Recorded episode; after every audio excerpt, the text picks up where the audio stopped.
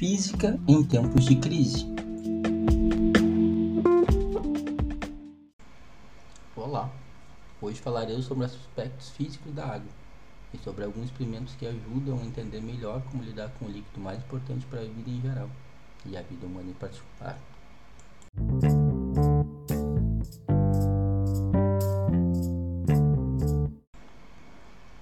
Ferver a água mata os micro-organismos que vivem nela e que podem fazer com que você fique doente. E como podemos entender melhor a fervor da água? Na verdade, ferver a água significa elevar sua temperatura até o ponto de ebulição, onde então toda a energia recebida pela água é convertida em sua mudança de estado, do líquido para o gasoso. No experimento, foram utilizados 500 ml de água, que corresponde a aproximadamente 500 gramas de água. Anotada a temperatura inicial, que foi de 30 graus, o recipiente com água foi submetido a uma fonte de calor. Nesse momento, também iniciou-se um cronômetro para verificar um tempo e as temperaturas foram atingidas. No final, se observou que a água atingiu o ponto de ebulição com 94 graus, que representa uma elevação de temperatura de 64 graus. O calor específico da água é 1 a caloria por grama grau Celsius significa que uma caloria leva 1 grama de água em 1 grau. Assim, para elevar a temperatura em 64 graus foram necessárias 32 mil calorias.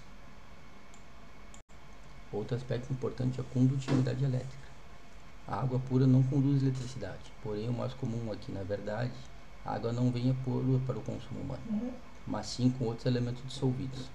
Na verdade, o que consumimos é uma solução aquosa. A depender dos elementos dissolvidos, a solução pode conduzir bem ou mal, ou não conduzir nenhuma eletricidade. Os elementos que irão conduzir são os que possuem ligação iônica, que é um tipo de ligação química onde os átomos se separam no meio aquoso com suas respectivas cargas elétricas. Quando submetidos a um potencial elétrico, esses átomos, denominados íons, se movimentam e assim formam uma corrente elétrica. Um experimento feito em ambiente virtual para testar a condutividade elétrica consiste em um circuito com uma lâmpada, cujos terminais podem ser submersos. Utilizando um copo Becker, deposita-se uma solução no seu interior. Então os terminais da lâmpada são submersos nessa solução. Ligamos o circuito e observamos o comportamento da lâmpada, bem como se observa o valor de corrente elétrica com auxílio de um multímetro. Os resultados foram os seguintes. A água pura, nenhuma corrente elétrica. A luz não acende. Sulfato, sulfato de cobre, corrente elétrica de 0,34 A e um brilho alto da lâmpada. Ácido clorídrico, corrente de 0,27 A, alto brilho da lâmpada.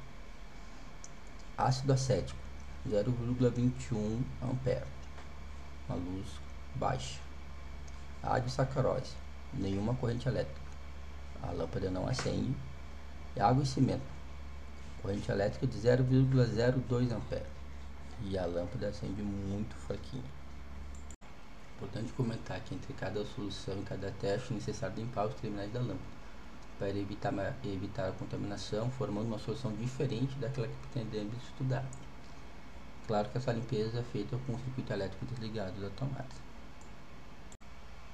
Chama atenção que a água com sacarose não transmite qualquer corrente. Isso porque ela, a sacarose é um composto orgânico que não forma íons na sua dissolução. E a mistura de água e cimento permite uma passagem muito pequena de corrente elétrica, porém não chega a ser nula.